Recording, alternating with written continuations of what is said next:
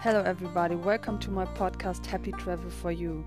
When I was traveling, I always met these amazing people with a fun, weird, scary, uh, crazy stories, and I thought I really want to record that. And uh, with some friends, I decided to make a podcast out of it. So here are these stories. Just imagine sitting next to us, and uh, while you're at home, you cannot travel. You're waiting for your next travel. Um, catch the energy and I hope you enjoy. Maybe connect with the community, mm, Facebook, Instagram, whatever. Yeah. So I hope I see you around the world.